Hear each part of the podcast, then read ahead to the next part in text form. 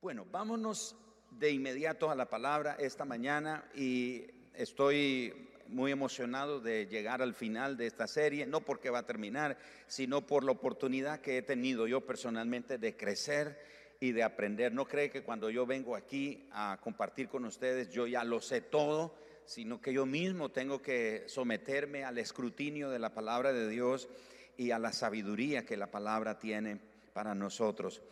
Concluimos la serie Fidelidad, Generosidad y Prosperidad. Hemos aprendido que para experimentar la prosperidad bíblica tenemos que practicar la generosidad bíblica y la generosidad bíblica no se puede practicar si no practicamos la fidelidad bíblica, de ser fieles en lo que el Señor nos ha confiado. Hemos aprendido sobre la perspectiva bíblica del dinero y las posesiones. También hablamos sobre las guías y las advertencias que la Biblia nos presenta sobre el dinero y las posesiones. Hablamos sobre el corazón, sigue al tesoro. ¿Recuerdan eso? También compartimos el dar, la actitud y la motivación que debemos de tener al dar. Y el domingo pasado, en la quinta parte, hablamos sobre el verdadero camino a la prosperidad. Hoy cerramos esta serie hablando sobre las tareas del administrador fiel o sabio. Una de las cosas que hemos aprendido es que cómo usamos el dinero determina la intimidad de nuestra comunión con Dios. El uso del dinero es un tema tan espiritual como orar, como ayunar, como leer la Biblia, etc. La manera como usamos el dinero es tan espiritual que determina la intimidad de nuestra comunión con Dios. Dentro del rol que Dios ha tomado, tomó la responsabilidad de ser el propietario de todo. Recuerde que Él es dueño de todo. Nosotros solo somos administradores de lo que Él nos ha confiado. Segundo, aprendimos de que Él tomó la responsabilidad de tener el control de cada evento que ocurre en nuestra vida, especialmente en nuestra vida financiera. Él ha tomado el control. Y lo otro que aprendimos es que Él tomó la responsabilidad de ser la fuente de nuestra provisión. Tres roles muy importantes, propietario, control y provisión, es lo que Dios ha tomado. Él no nos puede confiar esas tareas a nosotros, no nos puede confiar esas responsabilidades, pero nos ha delegado ciertas tareas como administradores de lo que Él nos ha confiado. Así que veamos cuáles son esas tareas. Son prácticamente ocho tareas que vamos a destacar hoy que todo administrador sabio debe de cumplir. ¿Por qué administrador? ¿Por qué ya no estamos diciendo todo propietario? Porque a la altura de esta serie yo creo que usted está consciente que no tiene nada, que todo le pertenece a Dios, todo es de Él. La casa, el vehículo, el dinero, el trabajo, el tiempo, la energía, la familia, todo, todo, todo le pertenece a Él. Nosotros solo somos administradores. Así que cumplamos las tareas de un administrador sabio. ¿Cuál es la primera tarea de un administrador sabio? Evitar las deudas. Evite las deudas. Ahora, ¿qué es una deuda? Creo que todos en términos generales entendemos que es la deuda. Deuda es dinero o propiedad que una persona está obligada a pagarle a otro. Así que incluye el dinero que le debemos a una compañía de tarjeta de crédito, un préstamo al banco, un dinero que le prestamos a un familiar, a un amigo o un conocido, la hipoteca de la casa o cualquier cuenta atrasada que no hemos podido pagar. Toda cuenta atrasada que no la hemos pagado a tiempo se convierte automáticamente en una deuda. Así que usted como y yo como administradores sabios de lo que se nos ha confiado, nuestra primera tarea es evitar la deuda. Las cuentas que vienen, por ejemplo, regularmente a casa, como el recibo de energía, de agua, teléfono, etcétera, esas no son una deuda a menos que no las paguemos a tiempo. Si no las pagamos a tiempo, entonces automáticamente se convierten en una deuda. Pero ¿qué dice la Biblia sobre la deuda? Y es lo que la palabra de Dios nos dice. Es tajante la perspectiva de la Biblia al respecto. Romanos 13:8, no debáis a nadie nada. ¿Cuánto debemos de deber? Nada. No debáis a nadie nada. Proverbios 22, 7. El rico se enseñorea de los pobres y el que toma prestado o el que pide prestado es siervo del que presta. Toda persona que presta dinero se convierte en un esclavo o un siervo del que presta. Y yo lo tengo por experiencia. Ah, cuando nos dimos a la tarea de cerrar este auditorio y no habíamos puesto ventanas y puertas, ni el sonido, ni abanicos y esas cosas, básicamente poner el, porque era un cascote de concreto lo que teníamos aquí, y eran columnas que se veían. Eso que ven café ustedes son columnas que sostienen este edificio. Entonces, ahí en el 209 y en el 208 hay más columnas que no se veían. Era, ese edificio llegaba hasta allá, pero decidimos hacer esos dos salones que realmente han sido de mucha utilidad para diferentes propósitos.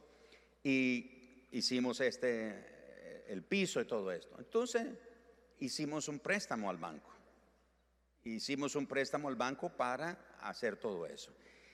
Y bueno, y todos nos animamos y la iglesia hicimos unas ventas de patio y recogimos dinero y eso. Y, y, una de las cosas que aprendí, aparte de no hacer deuda, es que esa no es la manera de levantar fondos.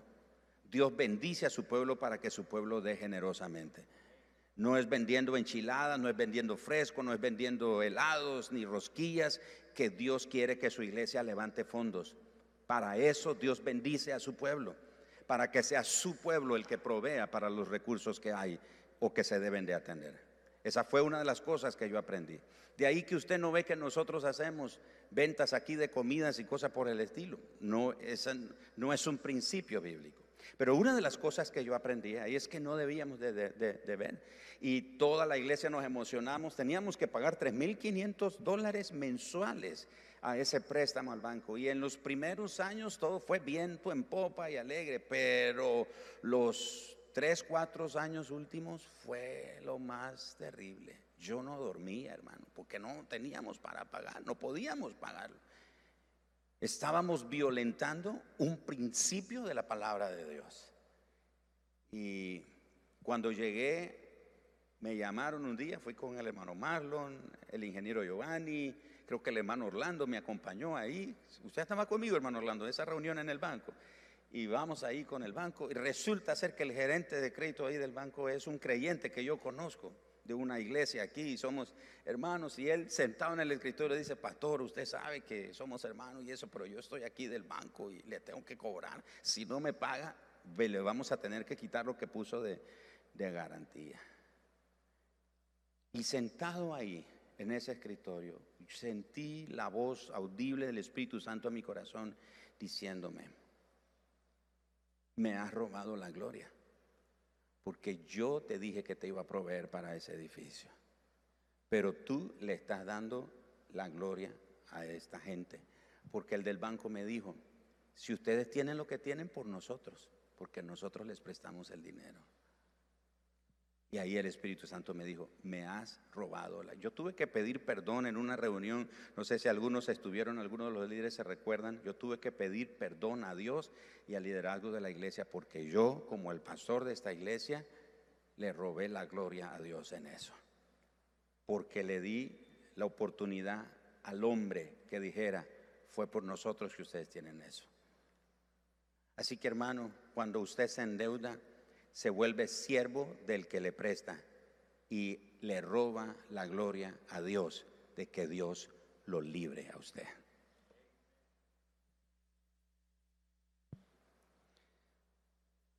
Si nos endeudamos, somos esclavos del acreedor y mientras más nos endeudamos, más nos esclavizamos.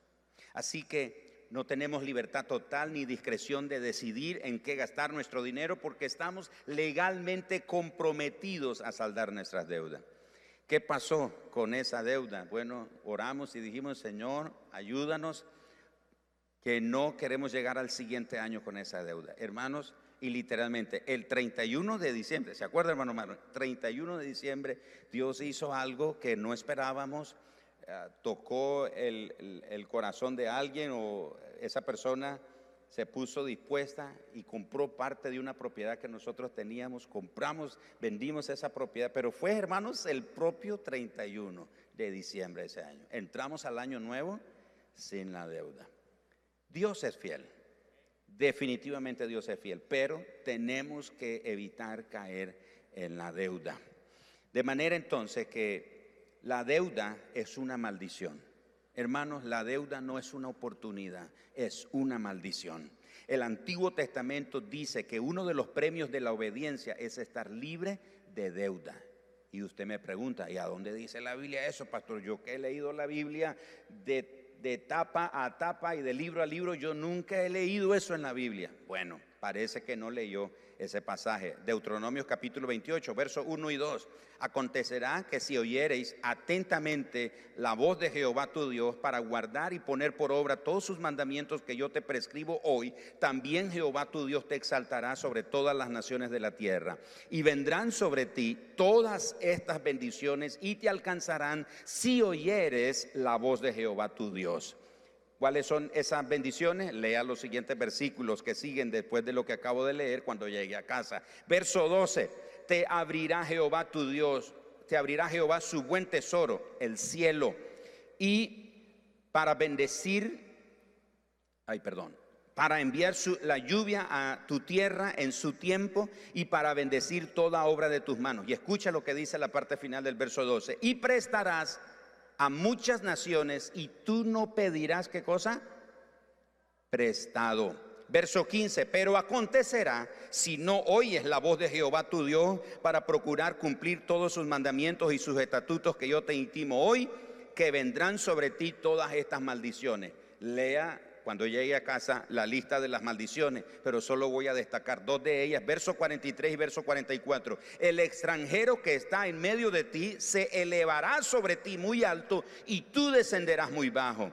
Y él te prestará a ti y tú no le prestarás y tú no le prestarás a él. Él será por cabeza y tú serás por cola. El Señor le dijo a su pueblo de Israel que si obedecía, si oía y ponía en práctica los mandamientos y las enseñanzas del Señor, que ellos estarían en la cima, arriba, en la, a la cabeza, no de cabeza, a la cabeza, no en la cola. Siempre estarían arriba, en el liderazgo, allá siempre destacando, si obedecen todos queremos estar arriba, todos queremos siempre ser prósperos, etcétera, pero la clave es la obediencia. Si no obedecemos los principios de la palabra de Dios, no se cumple. Entonces el Señor dijo, si ustedes obedecen, guardan los mandamientos, estas bendiciones van a venir sobre ustedes. Y una de ellas es que ustedes no van a pedir prestado, ustedes le van a prestar a otros. Pero si desobedecen, verso 15, entonces las maldiciones vendrán. Y ellas es, el extranjero que esté sobre ti va a estar encima de ti, va a sobresalir sobre ti y le vas a tener que pedir prestado a él y él te prestará y él estará por cabeza y tú estarás por cola. Así que la deuda es una maldición. Las deudas suponen un cierto futuro. En Santiago capítulo 4, verso 13 al 15, el apóstol Santiago dice que pecamos cuando nosotros decimos, iré a tal ciudad y haré esto. Otras versiones dice, iré a tal ciudad y haré negocios o emprenderé, ah, haré empresas, etcétera. Y dice, debes de reconocer si Dios quiere, si Dios lo permite. De manera entonces que las deudas suponen un cierto futuro. La deuda supone que en el futuro vamos a tener fondos para saldar la deuda. No, yo sé que en el futuro lo voy a tener. Otras veces planeamos que vamos a continuar por el resto de nuestra vida en el trabajo que tenemos o que las inversiones o los ahorros que tenemos nos van a dar ganancias para poder saldar la deuda. Eso es una, un error, una equivocación, tener un supuesto futuro asegurado en medio de las deudas. Otro detalle sobre las deudas es que las deudas le niegan al Señor una oportunidad de glorificarse en su vida.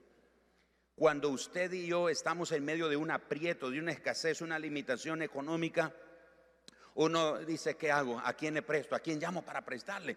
Voy a llamar a fulano que me preste esto. Y, ah, pero presta tantos intereses y eso, pero bueno, no importa ahí. Cuando usted y yo, lo primero que hacemos es pensar a quién le prestamos, le estamos robando a Dios la oportunidad de que Él nos muestre su fidelidad, su provisión y su poder.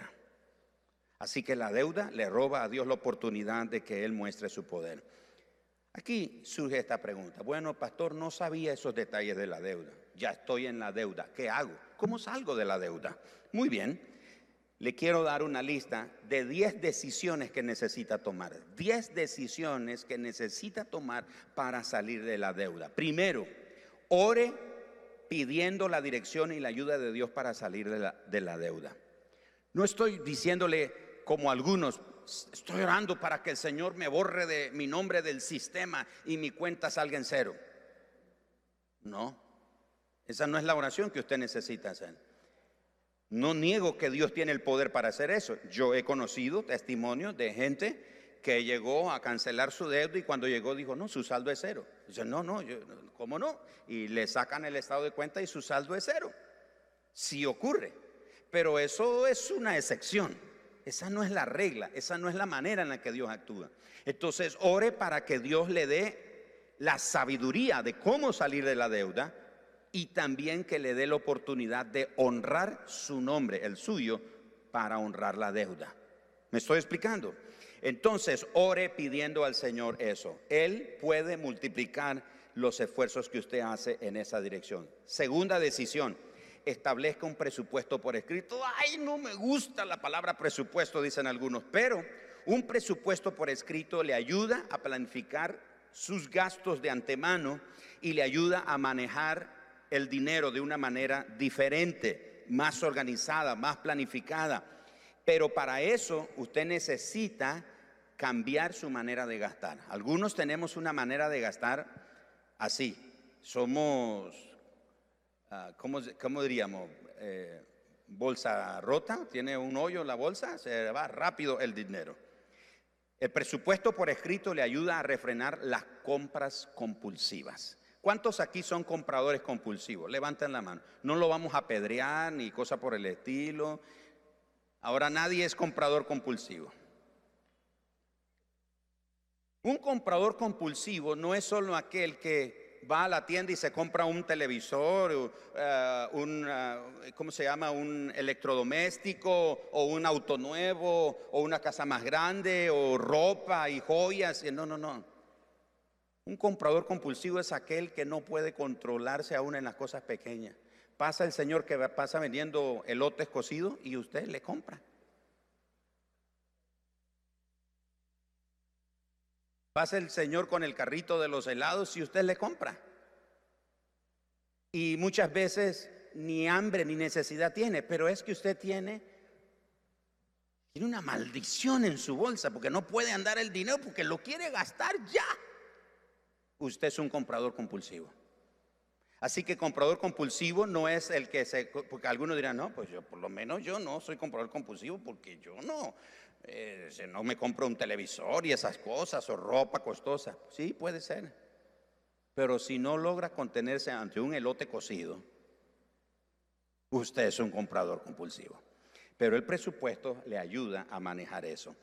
La tercera decisión que necesita hacer en cuanto a salir de deudas es haga una lista de todos sus activos, es decir, de todo lo que usted posee, casa, carro, muebles, artículos, etcétera, y de esa lista de cosas que usted tiene en su casa, revise qué cosas no ocupa, no está utilizando. Véndalas y ese dinero extra aplíquelo a la deuda. Hace muchos años, en, en, esa venta de patio que tuvimos, precisamente en esa emoción que teníamos para eh, ese préstamo, me acuerdo, Hermanos, esto era un gimnasio lo que teníamos. Uy, habían caminadoras, habían, ¿cómo se llaman esas? El, elípticas, esas bicicletas, ¿verdad? Así, estacionarias y para pesas y para el abdomen, para sacar, no para sacar panza, no, para meter panza y todas esas cosas, ¿verdad? Todo eso había aquí, hermano. Y yo pregunté a algunos, hermano, ¿y eso? No, sí, los compré, pero nunca lo ocupé. ¿Se acuerdan la viuda que llegó con el profeta y le preguntó, mire señor, los acreedores, mi marido murió y él hizo una deuda y los acreedores me quieren, me están cobrando y quieren llevarse a mis hijos, no tengo cómo pagar. El profeta no le dijo, vamos a orar, vamos a levantar una ofrenda para ti. ¿Sabe lo que le dijo? ¿Qué tienes en la casa? Ah, una vasija con aceite. Entonces vaya al vecindario, pida prestada, compre, solicite todas las vasijas que pueda y llénenlas con aceite. Y después de eso, venda, venda ese aceite y con ese aceite pague la deuda y lo que le queda, ocúpelo para usted. El texto bíblico dice que la mujer recogió una cantidad de vasijas en el vecindario y de la vasija que tenía aceite, en una sola, nunca cesó el aceite. ¿Saben cuándo se terminó el aceite? Cuando se acabaron las vasijas. Y los hijos, mamá, ya no hay vasijas. Ya se acabó el aceite. Pero tenían suficiente, lo vendieron. Haga lo mismo, revisa en su casa qué cosas tiene que no está ocupando, que puede vender y que le puede aplicar a la deuda. Cuarta decisión, haga una lista de sus pasivos, es decir, de todas sus deudas. Ah, si debe mucho dinero y no sabe la cantidad exacta que adeuda, entonces necesita hacer una lista, establezca una prioridad en la reducción de sus deudas. Empiece desde la más pequeña hasta la más fuerte. No empiece con la más, la más fuerte, empiece con la más pequeña. Y si la más pequeña son 10 córdobas, por ejemplo, esos 10 córdobas libres que le quedan no son para usted. Aplíquelos a los otros 10 córdobas de la otra deuda, porque la otra deuda es de 20. Entonces, aplique esos 20 que tiene con los 10 de la deuda que ya libró y ahora va a pagar la deuda de 20 con 30 y va a salir más rápido. Y así cuando sale de esa, aplique ese otro a la deuda. Ese dinero extra de lo que va librando deuda, limpiando deuda, no es para irse a comer otro elote cocido. Es para seguirlo aplicando a la deuda. Número 5. Haga un plan para cada acreedor. Haga un plan para cada acreedor. Es decir, decida cuáles deudas pagar primero. Y vaya de acuerdo al monto de la deuda y a la tasa de interés en el caso que le cobren interés. Yo me acuerdo que cuando éramos pastores en la primera iglesia, un amigo que tengo llegó, trabajaba en una librería cristiana y había unas Biblias así muy bonitas y eso, y él me dijo, pastor, te traigo Biblia, y yo me emocioné y agarré Biblias al crédito y las vendimos en la iglesia. Fue una venta de loco. Y él llega al mes siguiente y le tenemos su dinero. Y él me dice, ¿cómo te fue, pastor? No, bien, mira, aquí está el dinero. Y dice, ¿te traigo más? Y yo, sí. Y mi esposa sabiamente me dice, no lo hagas. Maridos, hay que oír a la esposa. No oí a ningún marido decir amén. Escuche a su esposa. Porque ellas tienen sabiduría también. Y mi esposa me dijo, no, no agarre más Biblia. ¿Sabes por qué? Porque ya todos tienen Biblia. ¿A quién le vas a vender? Y yo no tiene fe. Yo tengo fe que nos va a ir bien porque ese dinero no era para la iglesia. E, ese amigo me dijo, te lo traigo a ti, pastor, para que tengas una ayuda extra y te ayudes. Lo cual es, es legítimo. yo lo vi bien. Yo dije, mi esposa no tiene fe. Hermanos, ahí quedaron en el registro de la del, del libro de la vida todos los hermanos que me debieron. Pancho Pistola, tres Biblias. Fulanito de tal, dos Biblias. Sultanito, tanta. ¿Y qué creen ustedes que pasó? ¿Que la librería me condonó la deuda? No, yo tuve que pagar. Pagué un montón de Biblias que yo nunca leí. Pero ¿qué hice? Tuve que trabajar en una lista, un plan de pago. Me senté con ellos y les dije, bueno, yo voy a pagar, pero no les puedo pagar de una vez. Este es mi plan. Hice un plan con ellos y me tomó varios años pagar la deuda. Así que sé de lo que le estoy hablando. Haga un plan de pago. Número 6 considere ganar un ingreso adicional. Si tiene la oportunidad de ganar un ingreso adicional a su ingreso normal, por así decirlo, hágalo. Pero, pero, pero, pero, asegúrese que ese trabajo para ganar un ingreso adicional no dañe su relación con Dios ni dañe su relación con su familia. ¿Ok? Y lo tercero que tiene que tener cuidado en esto es que con ese dinero extra o adicional que puede obtener con un trabajo adicional, aplíquelo a la deuda. De nuevo, no es para ir a comer helados, no es para ir a comerse una pizza, no es para ir a comerse unas enchiladas, de esas enchiladas que el aceite le corre aquí. No, no, no, no, no. Es para la deuda. ¿Para qué es? Para la deuda. Ahora es importante, por eso dije, asegúrese que no dañe su relación con Dios. Una de las cosas que yo lamento es que ah, hay cristianos que están dispuestos a sacrificar tiempo, dinero, recursos para la iglesia, para Dios, pero no para... Si tienen que hacer algo, por ejemplo, si le dicen que tienen que hacer algo, deciden que es el domingo para hacerlo. Y el domingo es para venir a la iglesia, el domingo es para juntarnos y adorar al Señor. Pero muchos sacrifican el día del Señor para eso, para trabajar, para hacer un, trabajo extra. De hecho, ustedes ven aquí y, esa es mi, perspectiva, ¿ok? De hecho, ven que muchos lugares están vacíos, muchos hermanos no vienen. No vienen a la iglesia para cuidarse, para no contagiarse, pero andan en la semana en el mercado, en el súper, en los buses, en los andan en todos lados, pero no vienen a la iglesia porque no se quieren contagiar. Es absurdo. ¿Sacrificas todo?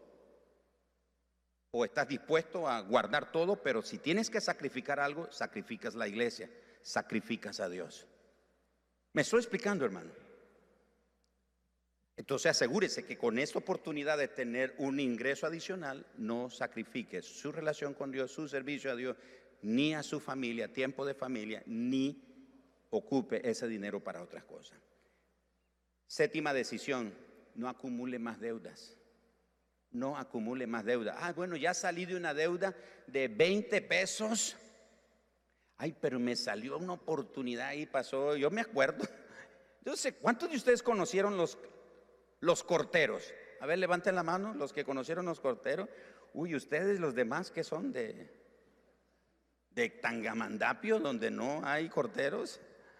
Los corteros llegaban a la casa y, andaban con unas tarjetas de todos colores, me acuerdo, ¿verdad? Y, y, ahí le apuntaban a uno el nombre, la plancha, el abanico, los manteles y esas cosas, ¿verdad? Entonces el cortero le pagó al cortero 20 pesos y ahora tiene 20 pesos libres. Ay, pero apareció el cortero y trajo una botella linda que no tengo y me gustaría tener, pero vale 40. Ah, pero como ya tengo 20 menos de deuda, entonces lo puedo. No, no, no, no. Si está saliendo de deuda, no acumule una deuda nueva. Número 8, esté contento con lo que tiene. El sistema publicitario está diseñado para inducir a las personas a estar descontentas y a comprar impulsivamente por calmar ese descontento. El otro día, Cristel, mi esposa nos mandó una fotografía de una veterinaria, de un perrito. Dice, mire mi esposa, dice, miren en el grupo de familia que tenemos y nos manda ahí la, y lindo el perrito. Y hermano, y uno comienza a ver nuestros dos perritos que tenemos dos. Y uno dice, ve, como que está feo. Como que se ve viejo, ya, sí, se ve. Se le caen las patas. No, sí. Pero este perrito, qué bonito. Ay, yo quiero un perrito nuevo.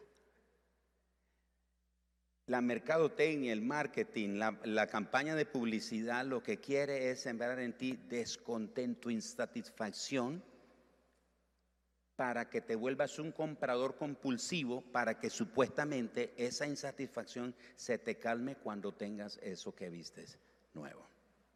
Entre más televisión ve, más cosas quiere. Entre más va a la tienda, más cosas quiere. Mire, yo lo tengo comprobado. Si yo no voy a una tienda, no gasto. Ay, pero si yo voy a una tienda, especialmente una tienda de, eh, de relojes o de artículos de electrónicos o, o de lapicero o librería, una librería. Si yo me voy a meter a una librería, hermano, tengo que reprendo y sí me voy. Porque si voy a la librería, quiero comprar algo. Ay, este libro no lo tengo. Y yo en mi teléfono tengo una nota que se llama libros por comprar de libros que no he encontrado en ningún lado. Y de repente, ¡y! aquí está ese libro que yo he querido comprar. Pero si usted va a mi oficina, tengo como cuatro libreros llenos de libros y no voy ni por la mitad de leerlos. Estoy en eso. Así que si usted va a la tienda, más deseo le va a dar de comprar. Novena decisión, considere un cambio radical en su estilo de vida. Haga un cambio radical en su estilo de vida, si tiene que hacerlo por un momento. En estos tiempos, ah, aparte de la pandemia y obviamente lo económico también, hemos tenido como familia tener que detenernos porque generalmente los domingos salíamos para terminamos la reunión y vamos a comer a algún lugar. Y comíamos, pasábamos ahí, nos tomamos un cafecito, un postre en la tarde y ya regresar en la tarde, noche a la casa. Yo tengo que honrar a mi esposa porque mi esposa dijo, amor, yo creo que tenemos que hacer un alto, no podemos. Y ella se levanta temprano cada domingo a cocinar. Ahora yo sé que algunas mujeres dicen, uy, pero usted está honrando a su esposa por eso. Bueno, debe de reclamarle a su esposo que no la honra por eso. Porque maridos debes honrar a tu esposa por el trabajo que hace. Entonces yo tengo que honrar a mi esposa, se levanta temprano el domingo en la mañana a dejar adelantado, preparado, para que cuando lleguemos a la casa, ahí tengamos la comida. Es un cambio radical que tuvimos que hacer. ¿Va a ser para siempre? No creo que va a ser para siempre, pero ahora en este momento hay que hacer un cambio radical. ¿Me estoy explicando, hermano? Considere eso. Y número 10, la décima decisión, no se rinda. No se dé por vencido en el plan de cómo usted puede salir de la deuda. El librarse de la deuda es un arduo trabajo, pero la libertad financiera vale la pena. Su segunda tarea como administrador sabio, busque consejo.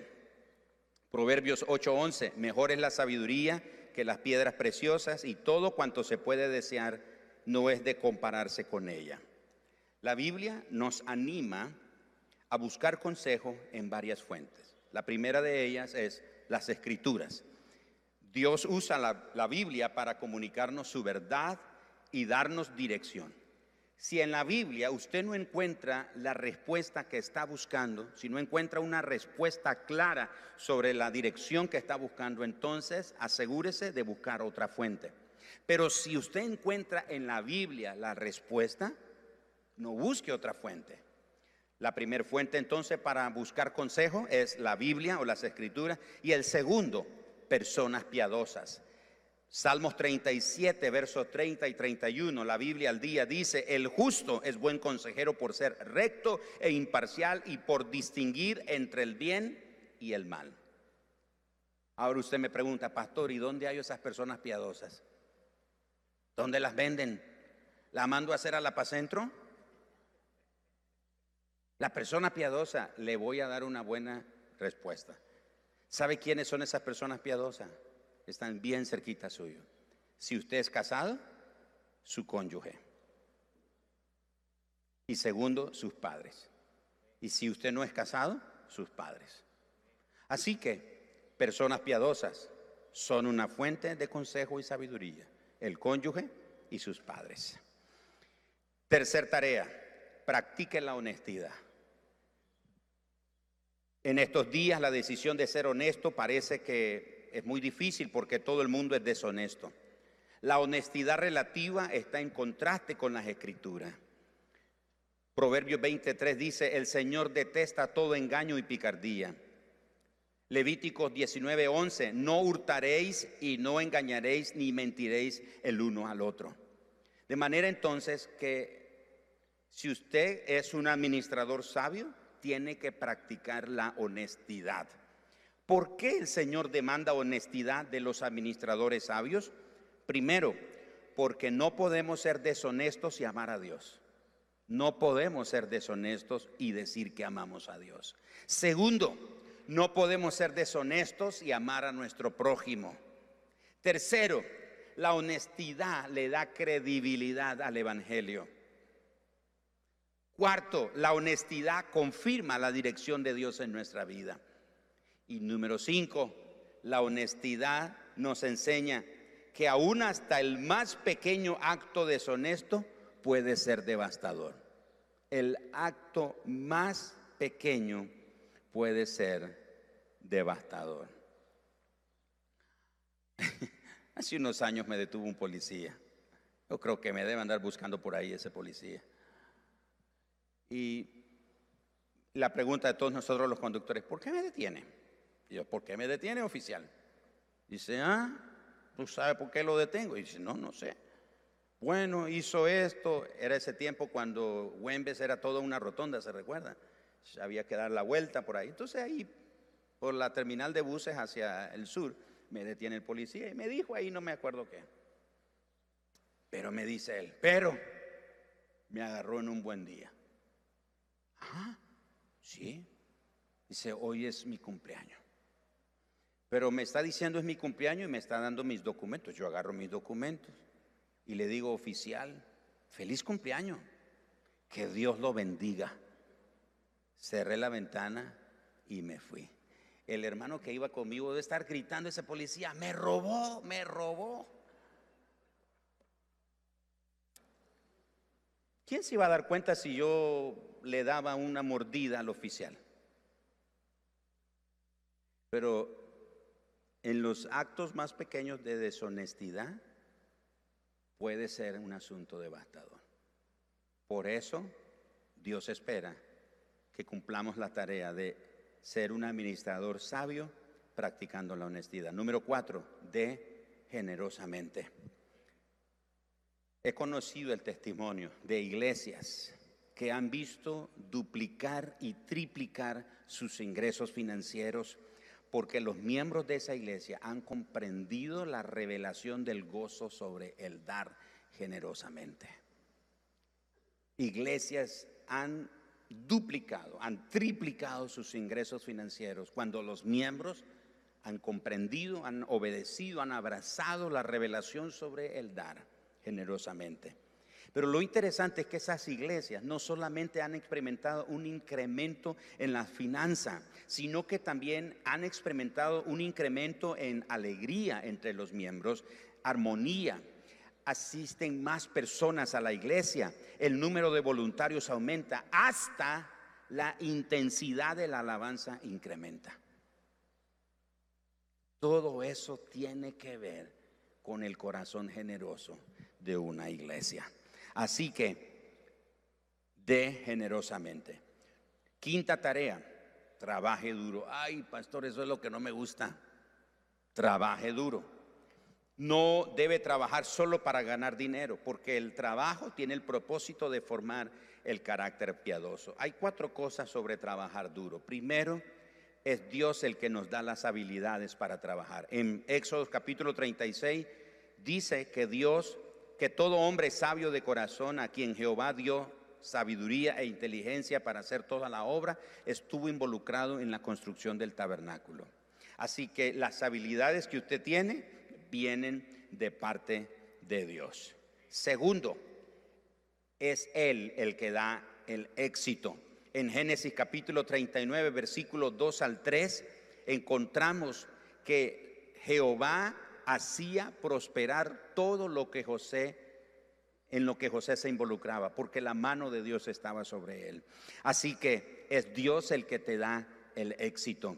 Tercero, es Dios el que controla los ascensos. Señor, ¿cuándo me van a promover? ¿Cuándo voy a tener un ascenso? Es el Señor el que da los ascensos. Salmo 75, versos 6 y 7, la Biblia al día dice, porque no es de parte alguna de la tierra que viene el ensalzamiento y el poder, sino de Dios. Él ensalza a uno y derriba a otro. Hay unos que dejan fuera del trabajo a Dios y creen que es su propio esfuerzo el que controla su éxito y su promoción. Lo cierto es que depende de Dios. Y número cuatro, sobre trabajar duro, trabaje duro. Eclesiastes 9:10 dice, todo lo que te viniere a la mano para hacer, hazlo según tus fuerzas.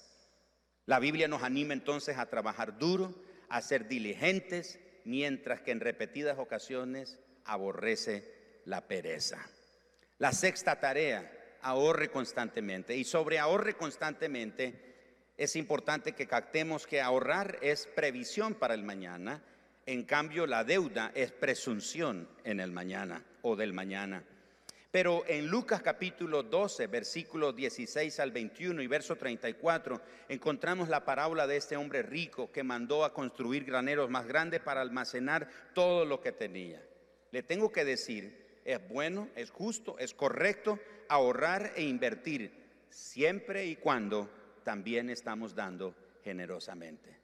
Si solo estamos ahorrando e invirtiendo para nosotros mismos, para nosotros mismos, para nosotros mismos y no damos generosamente, entonces estamos cayendo en el peligro de este hombre que lo perdió todo. El texto bíblico dice que este hombre vio su granero y dijo, wow, alma mía, mira cuántos bienes tienes para disfrutar. Gózate, bebe, alégrate. Y el Señor dijo, necio, esta noche vienen a pedir tu alma y todo lo que almacenaste, ¿de quién será? Entonces, ahorre constantemente. Es bueno, es justo, es correcto ahorrar, invertir siempre y cuando estamos dando generosamente, no solo para nosotros. ¿Qué serían las metas para ahorrar e invertir? Primero, suplir las necesidades de su familia. Esa es una buena meta, suplir las necesidades de su familia. Ah, chicos, acérquense. Ah, número dos, quedar financieramente libre para servir al Señor. Esa sería otra buena meta, quedar financieramente libre para poder servir al Señor. Yo he conocido gente que me ha dicho, pastor, yo quisiera tener libertad financiera, poder tener más recursos para no estar dependiendo de un trabajo o de un jefe de horarios y poder servirle al Señor con más libertad. Bueno, el ahorro y la inversión puede ser una buena ocasión, una buena ruta para poder experimentar esa libertad financiera y poder servir al Señor con suficiente tiempo. Número tres, tener un negocio. Esa puede ser una buena meta de sus ahorros. Yo le he dicho a mi esposa que, yo quiero tener un negocio.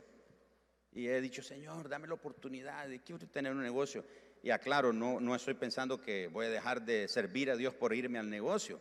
Estoy orando, entre otras cosas, que el Señor ponga gente a mi, a mi, mi camino que, que, puedan ocuparse de, ese negocio, porque eso no es lo mío, pues yo no, Dios no me llamó. Pero ahí en mi corazón digo, Señor, dame esa oportunidad. Hasta el nombre tengo del negocio. Sé lo que quiero hacer y todo, pero bueno, yo, no tengo tanta libertad como ustedes, en el sentido de que yo estoy, o sea, mi llamado primario es servir a Dios. Pero si usted tiene la oportunidad de empezar un negocio, adelante, siempre y cuando sea resultado de sus ahorros y de sus inversiones. Procure no endeudarse. Y la cuarta tarea o cuarta meta del ahorro es establezca una cantidad máxima de ahorro. Y cuando han logrado esa cantidad máxima de ahorro, el excedente de esa cantidad como meta de ahorro que alcance, ocúpelo para dar con más generosidad todavía. Tiene que oír la parte que hablé sobre dar, la actitud y la motivación para dar, para estar más claro de esto. No puedo regresar ahí. Número siete, penúltima tarea del administrador sabio, instruye a sus hijos en esta área. Los padres y los maestros pasamos entre 18 y 22 años preparando a nuestros hijos para una profesión, un oficio, y eso está bien, pero fallamos en lo siguiente. Invertimos muy poco tiempo en enseñarles en cuanto al uso y manejo del dinero que van a ganar en esa profesión. Y dice, no, yo quiero que mi hijo se prepare y estudie y tenga cosas que yo no tuve. Eso es muy noble, muy bonito eso. pero no le ayuda al hijo. En cambio, si usted invierte tiempo en enseñarle a su hijo, a sus hijos, cómo usar, cómo ahorrar, cómo invertir y cómo dar generosamente del dinero que un día van a ganar en esa profesión a la que se están preparando, habremos preparado bien a nuestros hijos. ¿Se acuerda?